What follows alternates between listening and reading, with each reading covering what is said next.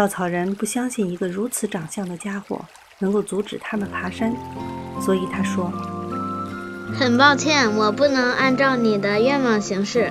无论你是否愿意，我们都得翻过你的山去。”怪人的脑袋快如闪电般弹射过来，他的脖子直向前伸，那脑袋的平顶顿时就击中了稻草人的身体中央，稻草人被撞翻了，一个跟头接一个跟头的翻滚着，滚下山来。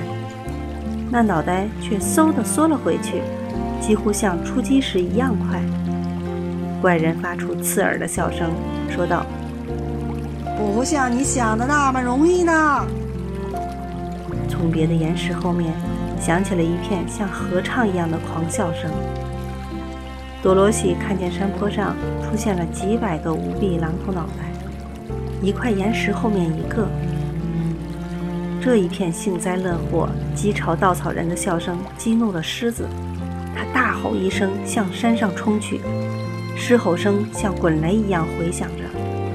多罗西跑上前去，把稻草人扶了起来。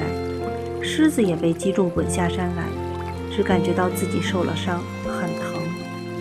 他走到多罗西跟前，说道：“和弹射脑袋的人斗是没有用的，我真是无能为力了。那怎么办呢？”他问。召唤飞猴，铁皮伐木人提议道：“你还有权利命令他们一次。”很好，多罗西说。他戴上金帽子，念起了咒语，猴子们像以往一样迅疾。只过了一会儿，整群飞猴就站在了他面前。